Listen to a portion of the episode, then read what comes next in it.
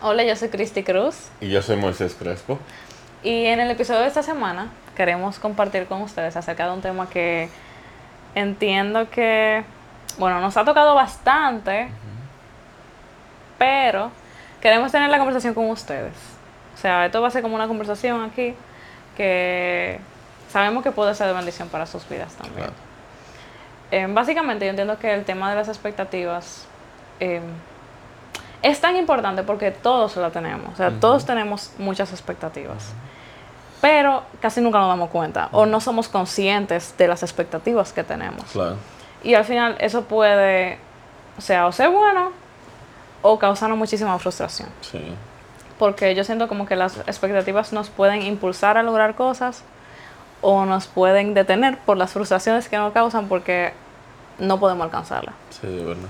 Entonces, el tema de las expectativas es algo que yo estoy tratando demasiado en terapia. Eh, porque me he dado cuenta, estoy un poco nerviosa con este tema, porque me he dado cuenta de que como que es un tema que me ha causado mucha frustración en Como a través de tu vida. y en las diferentes áreas de mi vida. O sea,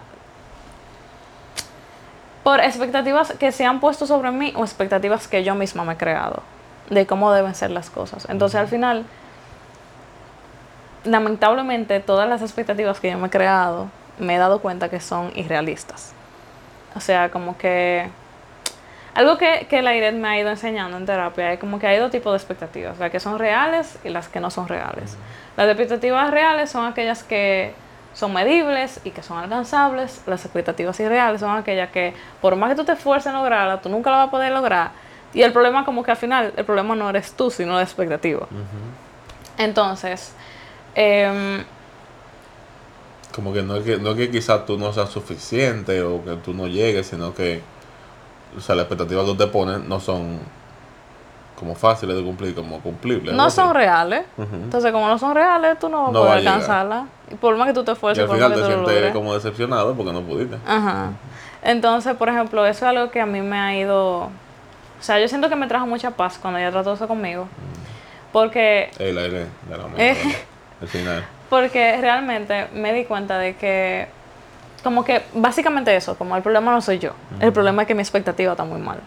Entonces yo tengo que cambiar mi expectativa Claro. y buscar una expectativa que sea más realista para lograr eso que yo quiero lograr.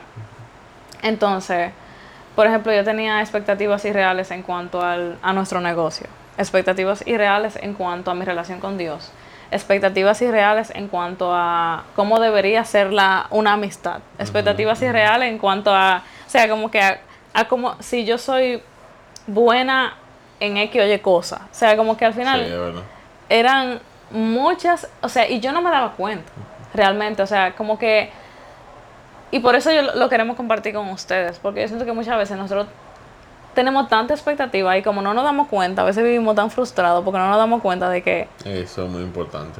tenemos expectativas que pueden ser irreales y nos están dañando nu- nuestra existencia, Sí, porque yo- básicamente. Yo, siento que literalmente a cada situación, cada nueva experiencia o cada emprendimiento, lo que sea que vaya a pasar en tu vida, uno automáticamente como ser humano le pone una expectativa. Esto es lo que yo espero de esto. Por ejemplo, nosotros no queremos ir de viaje.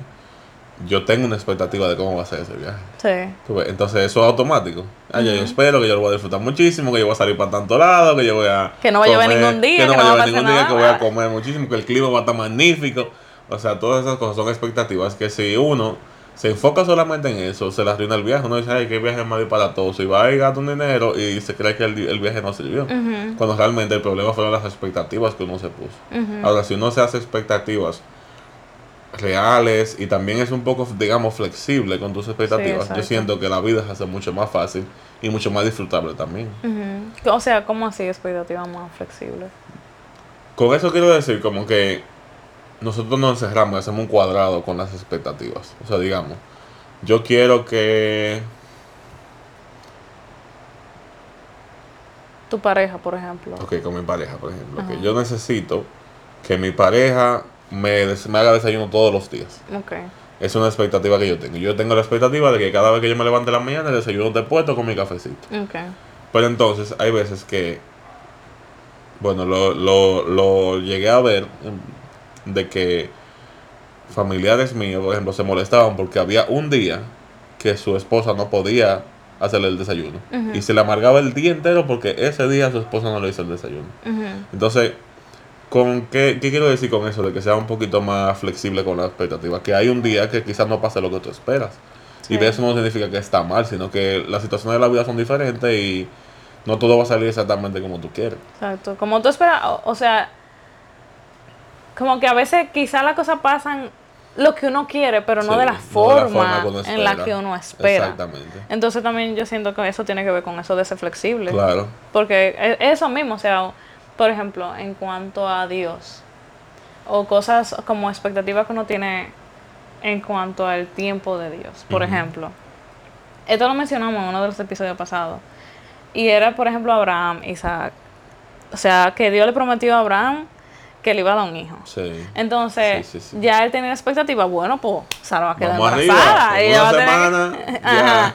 Pero como duró tanto para cumplirse la promesa, ellos se desesperaron y tuvieron a, o sea, metieron a Agar en el medio. Entonces, al final yo siento que tiene que ver con eso, o sea, de que como él no fue de la forma que ellos esperaban, entonces se desesperaron. se desesperaron.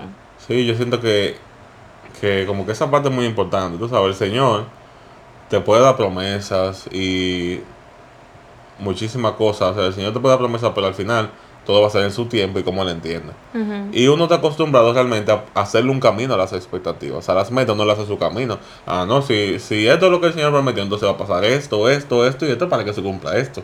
Y eso no lo hace dentro de la lógica humana. Sí. O sea, la, lógica humana lo que da es 2 más 2, 4. Entonces uno va sumando y uno entiende que ese tiene que ser el camino porque es la única forma para que se cumpla lo que el Señor dice. Pero realmente el Señor tiene eh, un sentido del humor muy chulo y realmente su lógica no aplica a nosotros. O sea, la lógica humana no es la lógica de Dios. Sí. Y Él es la única persona que de la nada puede hacer algo. Entonces, a veces nosotros vemos que en nuestro camino no hay nada y el Señor me prometió esto, pero ahora mismo yo no estoy viendo absolutamente nada. Y entonces nos decepcionamos, tomamos decisiones como hicieron Abraham y Sara, que tomaron decisiones que no eran la voluntad de Dios por una expectativa y por entender que la expectativa tenía que tener también un camino específico. Pero realmente es eso, como que tenemos que ser flexibles también en cuanto a la dirección que tomamos. Y al final yo siento que eso tiene que ver mucho también con el hecho de que como que, aún como cristianos, decimos que nos sometemos como a la voluntad de Dios y al tiempo de Dios, pero al final también estamos jalando nuestra propia voluntad por los pies, o sea, como que buscando como por un ladito que las cosas salgan como nosotros queremos, de la forma que queremos, al, tiempo, que queremos, todo lo que queremos. y otra forma como de que nosotros también digamos, traemos un poquito de frustración ante la gente, es también cuando nosotros ponemos la expectativa sobre otros. Yo siento que eso puede pasar también como de padres a hijos pasa mucho, que hay muchos padres que, bueno, recuerdo cuando yo estudiaba todavía en Santiago, había un muchacho en mi curso que él sacaba un 98 de 100 y él iba a llorarle al profesor porque le ponga ese 100, porque sus padres eran sumamente estrictos con él. Yo siento que eso es lo que trajo su vida realmente, más que cualquier otra cosa, fue frustración constante. Como de que él necesita ser totalmente perfecto, 100 de 100 en todo lo que él hace. Y cuando yo te digo que sacaba 98 de 100, era literalmente un 98 de 100. Y yo como 85 así. Contentísimo. Ay, 85, yo te estoy llorándole por un 98. Era como, y el profesor, por favor, perdón, profesor, por favor, póngame los dos puntos. Entonces yo siento que esas también expectativas que ponían sobre él, eh, también muchas veces nosotros ponemos expectativas sobre nuestra pareja, sobre cómo tienen que ser, sobre eh, qué me tiene que dar, sobre cómo tenemos que vernos también, que ahora en este tiempo, sobre todo en los tiempos de Instagram, yo estoy viendo demasiado eso de cómo tenemos que vernos. De que veo que copian la foto hasta de Kim Kardashian con el novio, que es una cosa que a mí me, me vuela la cabeza, como nuestra identidad se está perdiendo por las expectativas que tenemos. Porque esas personas, las redes sociales, nos ponen expectativas de cómo tenemos que vernos. Entonces nosotros ponemos esa expectativa sobre nosotros, sobre la pareja, sobre y yo siento que eso está haciendo muchísimo daño y, más, muchísima frustración. Sí, al final yo siento que tenemos que analizar, o sea, primero, ¿por qué tenemos esa expectativa? O sea, ¿qué queremos lograr alcanzando eso? Exacto. Y ¿por qué la queremos poner sobre otro también? Pero al final yo, yo siento que la, la, la, pregunta más importante es ¿por qué tenemos esa expectativa? Ya sea en cuanto a O sea, yo siento que es, es un buen momento como para analizar cuáles son esas expectativas que uno tiene en general. O sea, ya sea con el trabajo, ya sea con la pareja, ya sea con la familia, ya sea em, con amigos, ya sea con lo que sea. O sea, analizar qué expectativas tenemos y por qué las tenemos. Porque hay expectativas que realmente no son sanas. Así. Y hay veces que esas expectativas sanas vienen de un trasfondo, que muchas veces quizá es, o sea, como un trasfondo inconsciente que uno tiene. Sí. Eh, que por ejemplo, una persona quizá tiene una actividad y quiere llegar a tal número de personas, pero si llega menos, entonces se puede sentir Fracasado. fracasado, Sí. pero la razón quizás sea porque siente que no va a alcanzar éxito, que la gente no lo va a ver como exitoso, pero al final esa persona tiene que trabajar su perspectiva del éxito. Sí. O sea, y por eso tiene que mejorar su, ex- su expectativa en general. O sea, cuando trabaje su idea del éxito, entonces va a permitirse como que trabaja mejor la expectativa que tiene acerca de quizás esa actividad. Entonces, como que básicamente yo siento que todos tenemos mucha expectativa, que a veces no somos conscientes de las expectativas que tenemos y necesitamos como que detenernos a analizar, wow, cuántas veces expectativas, analizar esas expectativas para ver si son reales o no son reales. Tú sabes que es muy curioso que yo me he dado cuenta que muchas veces las, las expectativas que uno se pone irreales son muchas veces por comparación con otras personas que uno ve, ya sea en las redes, ya sea en el ámbito laboral o lo que sea, que muchas veces uno, bueno, como por ejemplo en el negocio de nosotros, uno tiene una idea de cuál debería ser el ingreso que uno debería estar tomando o el tipo de boda que uno debería estar haciendo y realmente uno tiene esa, esas expectativas porque uno la ve en otras personas. Sí. Sin embargo, esas personas tienen otro camino diferente al de nosotros. Nosotros tenemos menos de 5 años trabajando bodas y hay personas que tienen 15 años trabajando bodas y nosotros nos estamos comparando con esas personas. Sí, exacto. Y también, bueno, se puede aplicar en lo que sea a nivel laboral también. Mucha gente que se ve incluso dentro de una empresa y dice, no, porque fulano es gerente y yo estoy por debajo de él, pero fulano cuánto tiempo tiene guayando la yuca. Sí. Entonces nos frustramos, a veces tiramos todo por la borda y decimos esto no sirve para nada, yo ya no, no voy a seguir en esto, cuando en realidad no estamos viendo como el trasfondo de todo lo que está Sí. pasando. Y también el hecho de recordar que, o sea, en Instagram la gente muestra los pedazos que quiere mostrar. Claro. Y eso no está mal, porque Claro. también hay gente que dice di que no, porque la gente nada más muestra un pedazo. Instagram no, o sea, en Instagram no es capaz No de diario. verse el 100% de la vida de absolutamente No nadie. un diario. Y nadie, o sea, cuando uno está triste, lo único que uno, lo último que uno quiere es como publicar algo, uno no quiere ni ver redes sociales, uno no quiere ver nada. Entonces, Hay gente como, que se pasa que se tiran su foto llorando ahí, pero eso está como raro. Entonces, como que la mayoría de cosas que se ven en Instagram son como los highlights de la vida de la gente. Exactamente. O esos, o sea, esos pedazos que la gente quiere que se vean, que la gente también está en su libertad de elegir lo que quiere compartir. Claro, totalmente. Entonces, yo siento que si nosotros nos comparamos con el highlight de otra persona y en nuestra vida vemos como que, bueno, a mí las cosas no me salen tan perfectas, a mí las cosas no me salen tan bien, a mí las cosas no me salen como, como mi- quizá, vamos a decir conmigo, que quizá mi tiempo devocional no es tan, qué sé yo, que como el de Cristi, pero no pueden ver que a veces yo también me frustro con mi tiempo devocional, a Claro. veces yo también me frustro con mi tiempo Que de no oración, tiempo que a veces yo también como que quisiera dar más, entonces yo entiendo que la comparación tiene que ver mucho, o sea, como tú dices, la comparación tiene que ver mucho con las expectativas que nosotros nos planteamos. Y a veces esa comparación lo único que trae son expectativas irreales. Así es. Que nosotros, por más que lo intentemos, eso fue Phoebe. Que nosotros estamos hablando muy alto, dice Phil. Que nosotros, por más que lo intentemos, nunca vamos a poder lograrla. O sea, esa imagen, ¿no? Esa, esa perspectiva como tan, tan perfecta de la vida. por ejemplo, en mi en terapia con la Iret, ella, yo, o sea, esto es lo que yo comenté en el episodio de mi crisis del 2021, pero a veces yo me siento como que poca cristiana, o sea, me siento que no soy suficientemente cristiana. Entonces, eh, ella me dijo que por qué.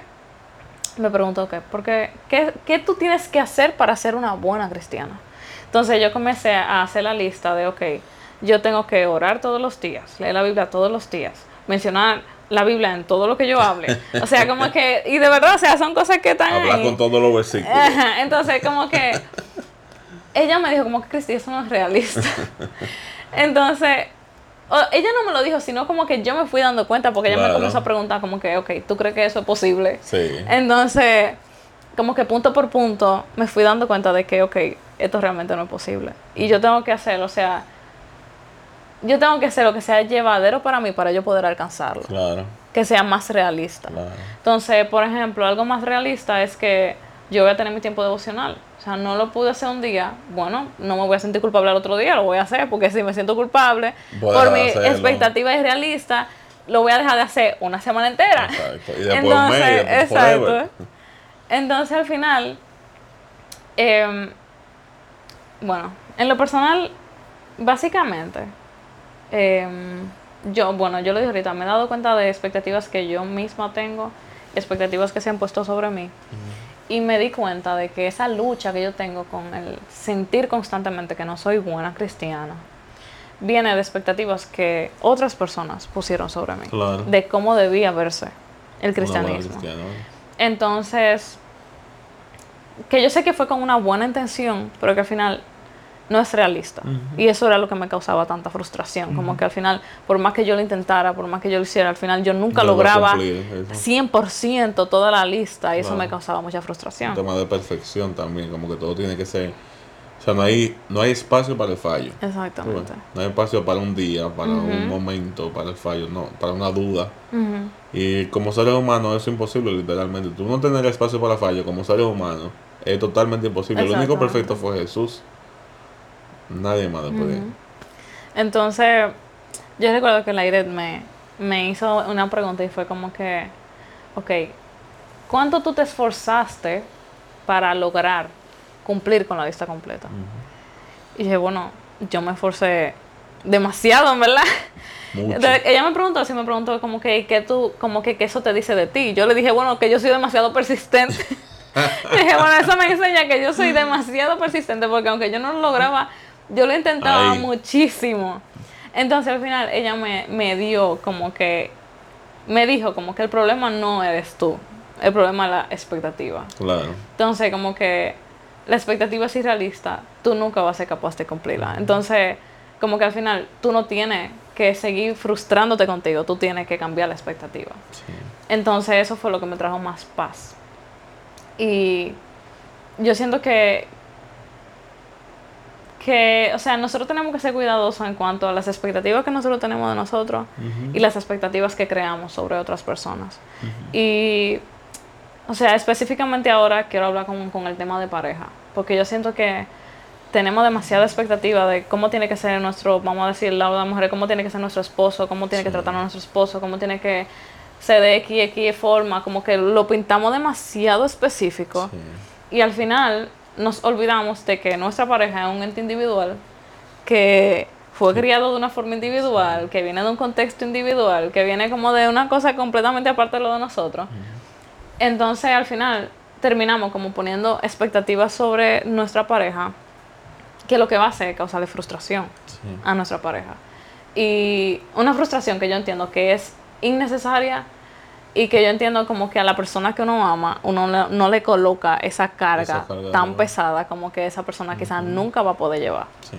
Entonces, o sea, hay expectativas realistas, ¿verdad? Porque las expectativas realistas todos lo tenemos. O sea, por ejemplo, yo quiero Que no que... está mal. yo espero que tú me traigas flores. Claro. Está bien, yo puedo tener esa expectativa y yo te la puedo Claro. comunicar para que tú lo hagas. Pero ahora, una expectativa irrealista sería, yo quiero que tú me traigas flores todos los días, a tal lugar. hora, con tal carta, con que si yo, que si yo cuánto. O sea, como que ya eso es como que tú te estás volviendo loca. Sí. Tienes que calmarte un poco. Sí, y ya de expectativa como, como así full realista, por ejemplo. Yo sé que hay mucha gente que esperan de sus esposas que todos los días estén en la casa para recibirlo a la hora que llega.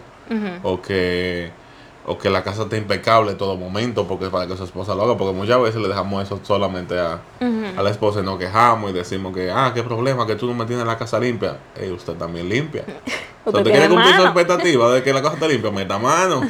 porque lo digo por Cristo, porque de verdad tú te esfuerzas muchísimo. Y a veces veo yo una cosa que está como mal puesta y yo digo, déjame callarme, porque yo puedo recoger eso que está ahí. Y fue, por ejemplo, con el fregado, que a veces lo veo yo, que es raro que Cristo no ha fregado, y después yo digo, que es raro que yo tampoco he fregado, déjame yo fregado. Entonces, a veces yo siento que esas expectativas lo que traen es peso sobre la relación. Lo que traen son problemas. Y como dije ahorita, son los seres humanos llegamos con expectativas donde sea. Así igual llegamos con expectativas al matrimonio. Sí. Pero honestamente, como que yo intenté, por mi salud mental y por la salud mental tuya, llegar al matrimonio sin expectativa. Dije, bueno, señor, esto va a ser lo que tiene que ser, yo voy a trabajar para que sea bueno, yo sé que Cristi también va a trabajar para que sea bueno, pero como que yo intenté despojarme de qué debía ser una buena esposa, tú sabes. Porque mucha gente puede opinar que una buena esposa cocina mucho, o que una buena esposa, qué sé yo, eso de, de- de que plancha cada rato, qué sé yo, esas son cosas como que para mí son tan genéricas, porque yo sé que yo puedo cumplir esas cosas, entonces yo no tengo por qué poner esa carga sobre ti, esa expectativa sobre ti. Sí, yo realmente, yo te lo he dicho, pero como que yo me siento muy en paz contigo por eso, porque yo siento como que tú no tienes expectativa de mí. O sea, y eso, hay gente que puede decir como que eso suena mal, porque él no, como que no es, pero yo, o sea, como que yo no siento que yo tengo que ser de X forma para Sí. que tú me ames, sino como que tú me amas y punto. Y eso realmente me da como mucha paz. Y eso yo lo hago con, como, y como, tú, como con tu palabra, tú sabes, intencionalmente. Yo como que intencionalmente intento proveerte ese espacio donde tú estás tranquilo, donde tú puedes ser tú, puedes decir lo que tú quieras, y tú vas a ver que yo te voy a seguir amando, no importa lo que pase.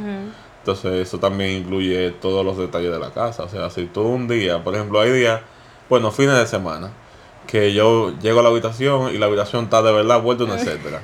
Porque los dos tiramos ropa, dejamos la cama así tirada, vuelta una etcétera. Y tú ese día me dices, en verdad, hoy yo no voy a arreglar eso. Mañana el lunes yo lo voy a arreglar mañana. Hoy domingo yo estoy para estar tranquila y no hacer nada. Y yo digo, mira, qué cómodo, es verdad. Tienes razón, vamos acostando los dos en la cama que hacer nada. Y nos acostamos los dos, ponemos una película, ponemos The Crown, lo que sea. Pero yo siento que eso es parte también de ser flexible con las expectativas también. Sí. De entender que los días son diferentes, de que hay días que tú estás cansado de la semana entera hacer lo mismo, de trabajar, de limpiar, de cocinar. Y hay un día que tú dices, no, hoy no, yo no estoy en Sí. eso hoy, en verdad. Y al final como que... ¿Cómo, cómo lo resumo? Ok. Yo lo digo de mi propia experiencia, porque yo tenía expectativas irreales contigo en el noviazgo. Eh, que yo me... O sea... Ok. Como yo creía que tenía que ser mi novio, juntando con eso mis frustraciones del daño que me hicieron en el pasado, que al final eso no dejaba nada bueno. Entonces, como que yo quiero que todas las que están, que todas las que escuchan este episodio, que tengan pareja, o si no tienen, qué bueno, para que lo ejercicien desde ahora, es como que, ok, o todos vamos a tener expectativa. Y está bien tener expectativa, porque uno la puede comunicar y hablar y Claro. se, comunicándolo se cumplen. Pero las expectativas irreales es como que uno tiene que ir trabajándolas personalmente. Porque son algo que yo siento que hablan más de nosotros que de nuestra pareja. Sí. Entonces, básicamente eso. Tú mencionaste de nuestro negocio ahorita y... Ok, a nosotros no ha pasado, pero yo siento como que hemos hablado con otros colegas que también les ha pasado lo mismo. Claro. Y es el hecho de que a veces uno tiene expectativas como que muy altas, que no digo que no se puedan cumplir, pero que a veces nos olvidamos de que todo tiene como un proceso. Sí. Entonces, como que queremos todo tan rápido y queremos que esa expectativa se cumpla de manera tan inmediata que no valoramos lo pequeñito que vamos es, alcanzando. sí. Entonces, bueno, tú sabes que eso es algo también que yo estoy trabajando ahora mismo, Sí. de comenzar a apreciar más mis Sus pequeñas victorias. logros pequeños, porque de cierta forma yo siento que también como que estaba esa presión en mí de que, o no presión, sino que se me llegó a decir sutilmente como que, ok, esta gente lo puede escuchar muy bien, o sea, como que, lo voy a decir punto, no sé. como que varias, en varias ocasiones se me dijo como que, ok, tú vas a lograr grandes cosas, tú vas a llegar a mucha gente, tú vas a qué sé yo, qué sé yo cuánto. Entonces yo como que me comencé a quedar con esa idea. De Entonces, mucho, de mucho. exactamente, como de mucho. Entonces, al no ver que lo que yo hacía alcanza a mucha gente, eso me causaba Y frustración. otra cosa era que tu perspectiva de mucho también era muy grande. Mucho para mí es alcanzar 200, 500 gente. Pero quizás mucho para ti sea alcanzar 5.000 gente. Tú ves como esa perspectiva también. Sí, exacto. Entonces, como que eso me llevó a mí a no, como que no disfrutar. Sí, O, ve, mm, o sea, como las cosas que yo mínimo. alcanzo, veo como que, ah, sí. o sea, la gente ve, ay, Cristi, felicidades por esto. Yo como que, ¿De qué- ¿Y qué fue? ¿Y Felicidades, qué? ¿por qué? Sí. O sea, como que mismo- más, yo lo veía más con vergüenza que Sí. como con felicidad, ¿tú Sí. entiendes? Entonces al final era como esa misma expectativa irrealista y que no me permitía, que no me permite, porque lo estoy trabajando ahora, como yo abrazar las pequeñas victorias, abrazar los pequeños pasos, porque al- algo que también, o sea, tú no vas a lograr grandes cosas desde el inicio. Sí. O sea, tú tienes Tiene que, que un proceso. Entonces, es como que yo tengo que estar en ese proceso de abrazar el proceso. Y nada, bueno, también con eso de la expectativa, quería volver a lo de a lo de las parejas. Que me acordé que muchas veces la expectativa que traemos la traemos desde la casa.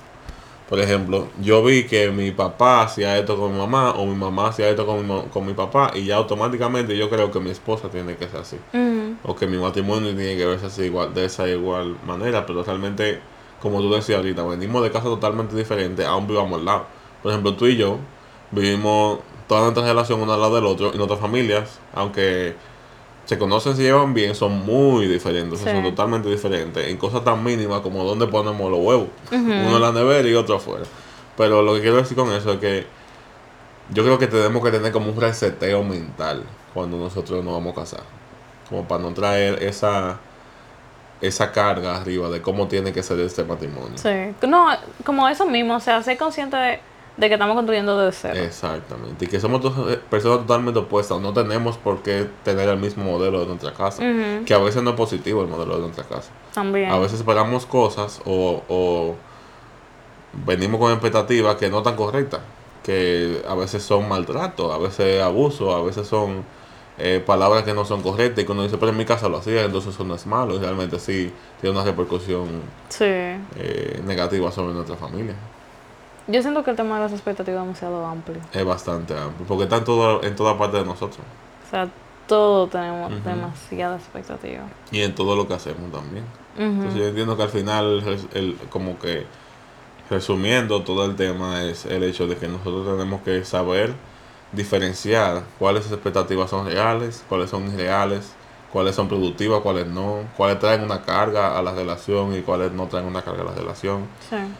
Y también ser flexible con las expectativas y con la forma en que vamos a cumplir esas metas Sí. que nosotros tenemos. Yo siento que eso es lo que lo resumo, verdad. Yeah. Porque que es demasiado amplio. Y al final yo siento que también como un trabajo interno, Sí. el aprender a identificar las expectativas y aprender también a trabajar las expectativas. Como que yo siento que, que conlleva de, de trabajo y de esfuerzo. Y también yo siento que nos ayuda a como que llevar la vida más en paz. Cuando, por ejemplo, lo que trabajamos mucho con expectativas irrealistas, cuando comenzamos a trabajar esas... ¿Oh? Como se llover, señor, la tormenta está activa. Vamos a llover. Si escuchan eso, lo siento. Em, como que traen paz cuando lo que luchamos con esas expectativas irrealistas, comenzamos como ok, esa expectativa no es realista. Ujú. Y nos quita peso sobre nosotros mismos, pero también nos ayuda a no poner la carga sobre el otro. También. Y uno la puede ir trabajando poco a poco. Y nada, señora, básicamente eso. Si ustedes quieren ir a un psicólogo, vayan a un psicólogo después de este episodio.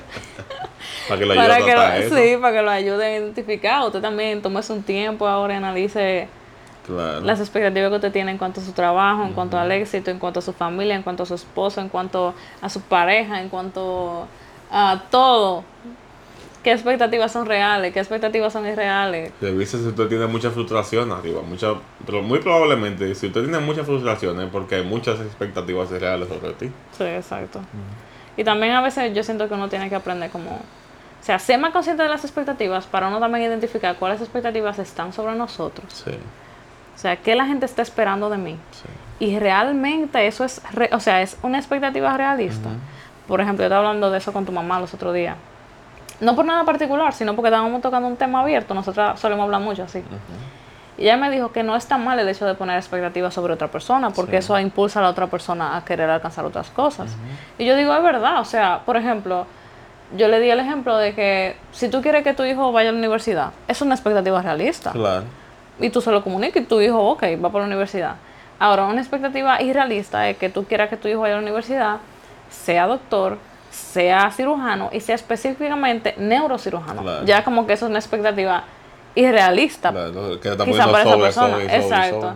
Entonces, como que al final, si uno es más consciente de las expectativas en general, las que uno tiene, las que otro tiene, uno comienza a darse cuenta de que, ok, esta persona tiene esta expectativa sobre mí, pero lamentablemente no es realista. Entonces yo me voy a quitar ese peso de encima, porque lamentablemente no la puedo cumplir, y voy a vivir mi vida más en paz. Entonces, nada, señora. Nada. Nada. Yo Yo, no ya. sé, yo, yo estoy ahora con la cabeza más Fundiendo, vuelta. está fundiendo. Así que nada, señores, hasta aquí esta conversación. Yo sé que, que tiramos por aquí, por allá y por muchos lados, pero realmente lo que queríamos era como tener una conversación de pareja honesta y, y exponer nosotros cuáles son nuestras expectativas y nuestras cosas con las que luchamos y nada. Y que esperamos que esto sea de bendición para ustedes. Claro, ojalá. Yo te he vuelto un 8 ahora. Así que nos vemos la próxima semana. Bye. Chao.